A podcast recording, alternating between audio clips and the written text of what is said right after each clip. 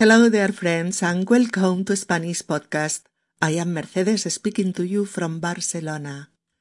In our 172nd episode, Daniel, my neighbor, Julia's neighbor goes down to her floor to ask her for some sugar because he's making a cake for his birthday. Julia's surprise is huge. Daniel invites her to his birthday party and Julia accepts. This leads to a situation where we will be able to review the uses of the verb hacer in Spanish. The story is very fun and the linguistic work is an essential work to improve your Spanish skills. Let's go. We start. Hola, queridos amigos, y bienvenidos a Español Podcast de nuevo. Soy Mercedes y os hablo desde Barcelona. En nuestro episodio número 172, Daniel, mi vecino. El vecino de Julia baja a pedirle azúcar, porque está haciendo una tarta para su cumpleaños. La sorpresa de Julia es mayúscula. Daniel la invita a su fiesta de cumpleaños y Julia acepta. Esto nos plantea una situación en la que podemos empezar a revisar los usos del verbo hacer en español. La historia es muy divertida y estimulante y el trabajo lingüístico imprescindible para seguir avanzando. Venga, empezamos. Episodio número 172. Daniel, mi vecino. Suena el timbre de la puerta y Julia abre. Hola, soy. Eh, sí, ya. mi vecino. ¿Qué tal? Pasa, pasa. Eh, gracias. Bueno, me llamo Daniel. Yo, Julia. Pero pasa, no te quedes ahí. Mm, bueno, solo quería pedirte un poco de azúcar. ¿Azúcar? ¿De. de verdad? Ay, perdona, quizás te he cogido en mal momento. No, que va. Yo, yo, bueno, me he sorprendido porque el otro día yo, bueno, también estuve a punto de subir a pedirte azúcar. Uy, qué dulcecitos los dos. sí, sí. Em, esto, ¿cuánta azúcar necesitas? Mm, pues es que estoy haciendo una tarta y necesito 250 gramos de azúcar y, y solo tengo unos 50 gramos. Eh, no hay problema, puedo dejarte una taza. Pasa, acompáñame a la cocina. ¿Con qué una tarta, eh? Sí, es que mañana es mi cumpleaños y hago una pequeña fiesta en el piso. Vaya. Felicidades. ¿Y cuántos haces? Veintiocho tacos de nada. ¿Quieres un café? Genial. ¿Y, ¿Y qué haces? ¿En qué trabajas? En estos momentos estoy haciendo de camarero hasta que me salga algo de lo mío. Soy guionista. ¿De cine? Mm, de cine, de televisión, de documentales, de lo que salga. ¿Y tú qué haces? Yo soy diseñadora gráfica en el paro. Mm. Voy haciendo cositas sueltas que van saliendo, pero para vivir hago de guía turística. Oye, eh, ¿por qué no vienes mañana por la tarde a mi fiesta de cumpleaños? Así nos iremos conociendo un poco más. Mm, bueno, es que. Tú y tus amigas, por supuesto. Haremos algo normalito, unas birras, música, la tarta, cava, y a lo mejor proyectamos el último corto de uno de mis amigos. Venga, anímate y ven. Hace mucho que nos cruzamos por la escalera y ya va siendo hora de que nos conozcamos.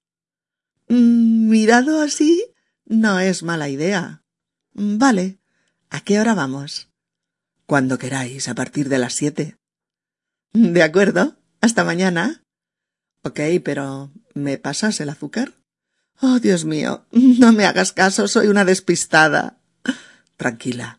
Yo también me había olvidado. Hasta mañana. Verás, me hace gracia tanto tiempo cruzándonos por la escalera y hoy al fin. sí, al fin. Adiós. Hasta mañana. Se cierra la puerta y Julia dice Párate, corazoncito, que no es para tanto. Dios. Qué casualidad. Uf. A ver. Calma, calma.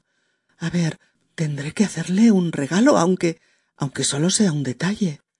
Madre mía. Qué guapo y qué agradable. Mañana. Vale. Mañana. Bien, queridas amigas y queridos amigos, el sueño de Julia se ha hecho realidad. Pero al revés. no ha sido ella la que ha subido a pedirle azúcar a su vecino, sino éste quien ha bajado a pedírsela a ella. Cosas del destino. Jugarretas del azar. Casualidades. El caso es que ahí está Daniel, llamando a la puerta de Julia tan pancho, tan tranquilo. ¿Qué sabe él de esos sueños de su vecina, que siempre empiezan porque ella le pide azúcar y siempre acaban en escena de película X. Nada, no sabe absolutamente nada. Él ha ido al piso de su vecina a pedir un poco de inocente azúcar. Solo eso. Nada más. Cuando Julia le abre, él intenta presentarse. Hola, soy pero Julia quiere demostrarle que sabe perfectamente quién es. Sí, ya, mi vecino, ¿qué tal? Pasa, pasa. Es lo que se dice a alguien conocido que está en el umbral de la puerta de tu piso. Pasa, pasa. Que sería pasa adentro, ¿no? Pero se dice así. Pasa, pasa. Nuestro vecino da un paso hacia adentro, pero cree que lo adecuado es presentarse de inmediato, ¿no? Eh, gracias. Bueno, me llamo Daniel. Y nuestra amiga. Yo, Julia, pero pasa, no te quedes ahí. Es otra fórmula para invitar a alguien a acompañarnos al interior del piso, ¿eh? Pero pasa, no te quedes ahí. Pero pasa, no te quedes ahí. Daniel se apresura a decirle cuál es el motivo de su presencia allí. ¿Mm? Bueno, yo eh, solo quería pedirte un poco de azúcar. Julia se queda blanca, atónita. Su corazón late deprisa. ¿Su vecino le está diciendo esto de verdad? ¿O se trata de otro sueño? Intentando sobreponerse, al estupor de esta visita, Julia balbucea. ¿Azúcar? ¿De. de verdad? Daniel está un poco extrañado ante la reacción de Julia. Cree que quizás está siendo inoportuno y la está molestando. Por eso le dice Ay, perdona, quizás te he cogido en mal momento. ¿Mm? Ay, perdona, quizás te he cogido en mal momento. Cuando decimos que hemos cogido a alguien en un mal momento o en mal momento, quiere decir que hemos interrumpido involuntariamente una actividad del otro que requiere toda su atención. O que no puede hacernos caso en ese momento por la razón que sea, ¿eh? pero que no puede prestarnos eh, atención. Esta frase funciona con los verbos coger, coger y pillar, pillar. Coger a alguien en mal momento o pillar a alguien en un mal momento. ¿De acuerdo? Por ejemplo. Hola Juan, soy Luisa. ¿Tienes un ratito para comentar la reunión de ayer? Pues mira, Luisa, me pillas en mal momento. Estoy a punto de salir de casa para llevar a mi hija al colegio. Te llamo después, ¿de acuerdo? Ah, por supuesto, hasta luego, hasta luego. ¿Mm?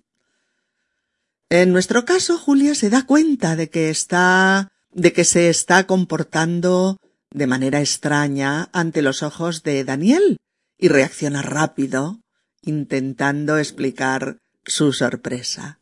Él le dice ¿Te he cogido en mal momento? Y, Julia dice No, que va, yo eh, Mm, bueno, me he sorprendido porque el otro día yo, bueno, eh, también estuve a punto de subir a pedirte azúcar. A Daniel le hace gracia esta supuesta coincidencia y hace una broma, ¿no? Dice, uy, qué dulcecitos, de dulce, dulcecitos. Uy, qué dulcecitos los dos. y se ríe, ¿no? Eh, Julia también se ríe, aunque no tan relajadamente como Daniel, ¿eh? Mm, ella dice, ah, sí, esto, eh, ¿cuánta azúcar necesitas? Y Daniel dice, pues es que estoy haciendo una tarta y necesito 250 gramos de azúcar y, y solo tengo unos 50. Nos vamos a detener, amigas y amigos, un segundín para echarle un vistazo a a esta frase tan fácil de hacer una tarta o en presente continuo, como dice Daniel, estoy haciendo una tarta. Vamos a decir alguna cosita de este verbo tan usado, tan versátil, tan polivalente ¿eh? y tan polisémico en español como es nuestro querido verbo hacer. H-A-C-E-R. Hacer. Hacer es uno de esos verbos comodín que hay en todas las lenguas, ¿no? Uno de esos eh, verbos multiuso que utilizamos a todas horas y con muchos y diversos sentidos y con el que podemos describir multitud de tipos de acción. A diferencia de las dos formas de hacer en inglés, do y make, en español usamos hacer en muchos sentidos, de los que iremos hablando, por supuesto, en futuros episodios. Pero en este vamos a detenernos en uno de los significados más comunes y amplios del verbo hacer. Es el significado de eh, hacer como preparar una cosa, eh, disponer algo, mm, aderezar una comida, elaborar algo, eh, componer una cosa, todos estos verbos, preparar, disponer, mm, eh, aderezar, elaborar o componer, los sustituimos muy muy a menudo por hacer, porque es un verbo pues muy fácil de usar, muy cómodo, ¿eh? lleno de significados diversos según la según la frase y el contexto en los que lo usamos. Eh, Daniel dice, estoy haciendo una tarta. Estoy haciendo una tarta. Así lo decimos, ¿eh? Mira todos estos ejemplos. Estoy haciendo un postre de chocolate con el que te vas a chupar los dedos. O ayer hice un guiso de carne con curry que me quedó mm, delicioso. Oh, creo que mañana haré ensaladas y canapés para la cena con mis amigos. Oh, estoy aprendiendo a hacer platos de cocina japonesa y me quedan exquisitos. Oh, ¿quieres que hagamos una tortilla para cenar? Estoy harta de platos congelados al microondas. ¿Veis, amigos? Ni qué decir tiene que en estas frases Podrían ir otros verbos del tipo de estoy elaborando una tarta o estoy confeccionando un postre de chocolate o ayer preparé un guiso de carne con vino o creo que mañana aderezaré unas ensaladas y dispondré unos canapés para la cena o estoy aprendiendo a elaborar platos japoneses, etc. Pero es que no lo decimos así casi nunca. ¿Eh? Decimos estas frases con hacer, como hemos dicho en los ejemplos anteriores. Es cierto que sí que usamos muy a menudo el verbo preparar junto con hacer, para hablar de platos, guisos eh, y comidas en general, pero el más usado es hacer. ¿eh? Estoy haciendo una tarta, aunque es igual de normal, por ejemplo, en este caso, estoy preparando una tarta. O estoy haciendo un postre de chocolate, estoy preparando un postre de chocolate. ¿O quieres que hagamos una sopa? ¿Quieres que preparemos una sopa? etcétera, ¿eh? Este significado es uno de los más utilizados en español al usar el verbo hacer para comidas, preparaciones gastronómicas, ¿vale? Platos, guisos, etc. Amigas y amigos, recordad que el verbo hacer es irregular. El infinitivo es hacer, el gerundio es haciendo, pero el participio es hecho, hecho, recordadlo. El presente de indicativo hago, haces, hace, hacemos, hacéis, hacen, pero el presente de subjuntivo haga, hagas, haga, hagamos, hagáis, hagan. O el futuro haré, harás, hará, haremos, haréis, harán. O el indefinido hice, hiciste, hizo, hicimos, hicisteis, hicieron. ¿De acuerdo? Puede que os suene extraño el presente de subjuntivo, sin embargo, es muy, muy usado en español, como en los siguientes ejemplos, para que lo recordéis un poquito. ¿Qué quieres que haga? Ya sé que Paco no me conviene, pero estoy loca por él. ¿Oh? Niños, no hagáis tanto ruido. No puedo concentrarme. Oh, me trae sin cuidado lo que haga con su vida. Jorge es un caso perdido. ¿Oh? No me hagas caso. Digo tonterías porque estoy con la cabeza en otro tema. Oh, el hecho de que yo haga dieta no significa que no pueda disfrutar de la comida. O bien, si no lo ves claro, no hagas esa entrevista de trabajo. Parece un timo, francamente. Oh. Haga solo llueva, mañana nos vamos de excursión. Oh. Haga lo que haga. ¿Yo? Mi padre siempre se enfada conmigo. Oh. No hagas tantos postres de chocolate. Engordan un montón. etcétera. ¿De acuerdo? O sea que hay que repasar un poquito. Claro, la conjugación de hacer, pues hasta automatizar el uso de los diversos tiempos y modos de este verbo. En este mismo sentido de preparar, elaborar, arreglar y componer, usamos hacer con estas expresiones. Fijaos bien, ¿eh?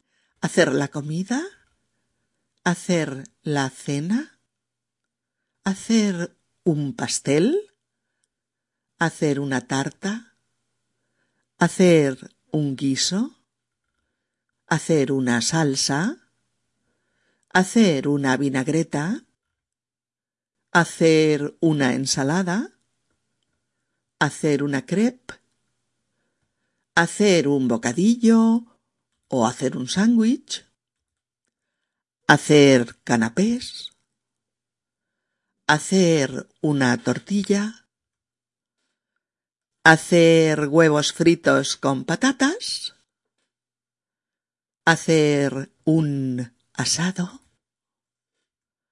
hacer un gazpacho, hacer croquetas, hacer café, hacer un cortado, hacer un café con leche, hacer un cóctel, hacer un combinado o hacer pan repasadlos bien porque los usamos constantemente. Y aparte de platos y comidas, con este sentido de componer, arreglar o preparar, oiréis el verbo hacer también en frases como estas. Hacer la maleta, hacer la cama, hacer las tareas del hogar, hacer un vestido, en el sentido de confeccionar, hacer un traje, hacer un jersey, tricotar, hacer un bordado, hacer un mantel, hacer un zurcido, bueno, y así sucesivamente. Eh, bien, volviendo a la petición de Daniel, el azúcar que necesita Julia le dice No hay problema, puedo dejarte una taza. Pasa, Acompáñame a la cocina. Con que una tarta, ¿eh? Y Daniel le dice que sí, y le confiesa la razón por la que hace esa tarta, para celebrar su cumpleaños. Por eso dice, eh, sí, es que mañana es mi cumpleaños y hago una pequeña fiesta en el piso. Así es. Es el cumpleaños de Daniel. El chico cumpleaños hace una fiesta y quiere obsequiar a sus amigos con la tarta que está haciendo. Como podéis ver, queridas amigas y queridos amigos, aquí nos encontramos un nuevo sentido de hacer similar a realizar, llevar a cabo, planificar o ejecutar. Pero es que no decimos nunca mañana realizo una fiesta. No lo decimos. Eh, ni tampoco voy a realizar una fiesta. Que va, que va. Nunca. Ni tampoco llevo a cabo una fiesta en casa o voy a llevar a cabo una fiesta en mi piso. No, decimos mañana hago una fiesta en casa o voy a hacer una fiesta en mi piso, con hacer. De la misma manera usamos hacer con estos sentidos de llevar a cabo, realizar, ejecutar, practicar, etc. en estas otras frases muy, muy, muy usadas. Hacer una fiesta es prepararla, llevarla a cabo. Hacer deporte, practicarlo. Hacer gimnasia. Hacer un viaje, llevarlo a cabo, realizarlo hacer dieta, llevarla a cabo, hacer la siesta, hacer una reunión, organizarla, llevarla a cabo, eh, hacer una manifestación, por ejemplo, el primero de mayo los trabajadores hicieron manifestaciones en todas las ciudades españolas. O hacer una llamada telefónica, Hazme una perdida cuando llegues a la estación. Hacer un regalo, hacer un atentado, planificarlo, ejecutarlo, hacer una película, planificarla, organizarla, producirla, rodarla, etc. ¿De acuerdo? Fijaos, ¿eh? porque muchos de estos usos tienen relación también con hacer cosas con las manos o con el cuerpo como en estos ejemplos. Hacer la maleta, hacer la manicura, hacer un peinado, hacer las tareas de la casa, hacer gimnasia, hacer bicicleta como deporte, ¿eh? hacer pesas, hacer un masaje, hacer natación, hacer bíceps, hacer caminatas, hacer excursiones, hacer kilómetros y como decíamos antes, hacer un jersey, hacer punto, hacer un traje, hacer un bordado, etc. Eso ha dicho Daniel. Es que mañana es mi cumpleaños y hago una fiesta, una pequeña fiesta en el piso. ¿De acuerdo? Nuestro vecino hace una fiesta mañana, o va a hacer una fiesta, o hará una fiesta en su piso. De las tres maneras es correcto. Julia se apresura a felicitarlo. Vaya, felicidades y cuántos haces. Vaya, felicidades y cuántos haces. Otro uso de hacer en español. Los años se hacen o se cumplen indistintamente. Por ejemplo, Jorge y yo celebramos ayer nuestro aniversario de casados. ¿Ah, sí? ¿Y cuántos habéis hecho? Quince años ya. Uf, qué pasada. Felicidades. También en sentido temporal, ¿con cuándo, no? ¿Cuándo haces los años? En junio, abuela. Ah, pues en junio te regalaré la bicicleta. Vale, Abu, pero faltan nueve meses. En nueve meses pasan volando. Daniel dice coloquialmente que hará veintiocho tacos. Veintiocho tacos. Una forma simpática de llamar a los años. Tacos. Así, informalmente, los años son tacos.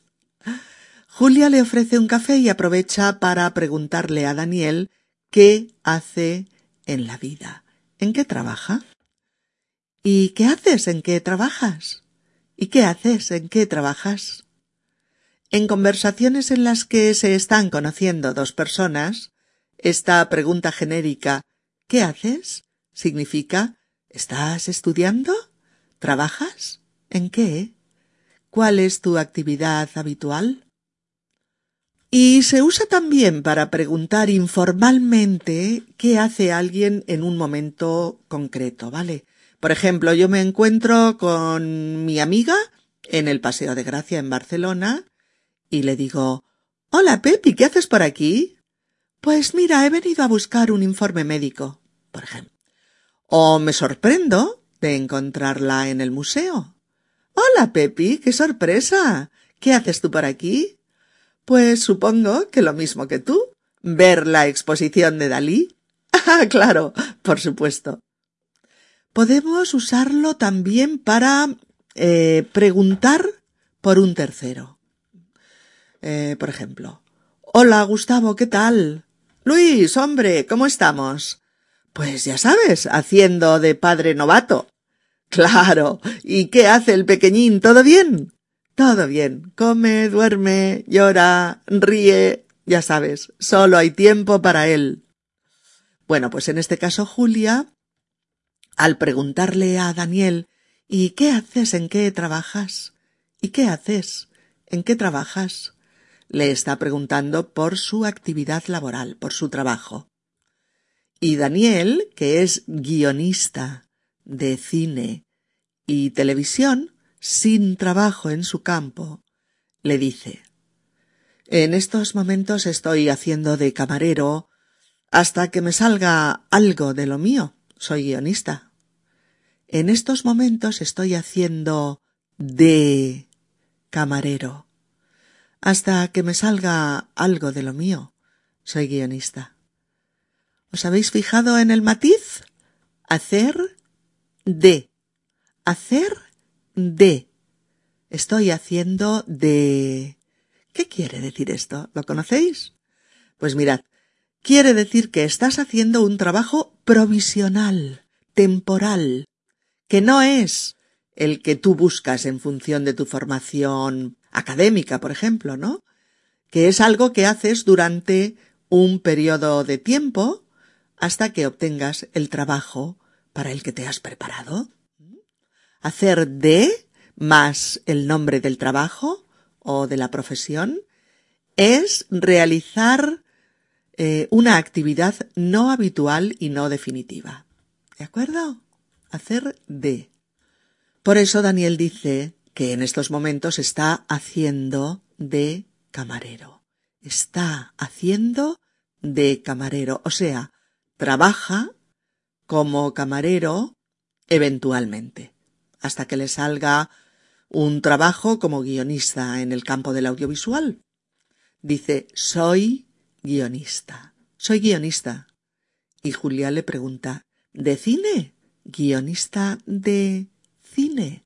Y Daniel le dice que de lo que salga, de cine, de televisión, de documentales, de lo que salga, de lo que salga. Eh, y le devuelve la pregunta a Julia, ¿y tú qué haces? ¿Y tú qué haces? Tampoco Julia ha conseguido un trabajo en diseño gráfico, su carrera. Y por eso también ella hace un trabajo provisional para ganarse la vida hace de guía turística. Yo soy diseñadora gráfica en el paro. Mm. Voy haciendo cositas sueltas que van saliendo, pero para vivir hago de guía turística. Hago de guía turística. Recordadlo amigos, hacer de más el nombre del trabajo es trabajar en algo eventual es tener mm, un trabajo provisional hasta obtener otro acorde a tu formación. ¿De acuerdo? Eh, mirad, amigas y amigos, queridísimas amigas y queridísimos amigos, estamos a la mitad del diálogo. Pero vamos a terminar aquí hoy nuestro episodio para que repaséis tranquilamente eh, los significados y los usos del verbo hacer explicados hasta este momento. Son tantos y tantos los usos lingüísticos de este verbo mm, que hay que dosificarlos para no acabar con una empanada mental como un piano. No, no. Vamos tranquilamente, ¿eh? En el próximo episodio continuamos, ¿de acuerdo? Los dos, el 172 y el 173, estarán dedicados a hacer. Y así tendréis la posibilidad de hacer un repaso, pues en profundidad, de este verbo tan usado en español. Nos vemos eh, de nuevo aquí en Spanish Podcast. Seguid teniendo constancia y seguid practicando para que entendáis y habléis el español cada vez mejor. Hasta pronto. Un abrazo a todos. Adiós.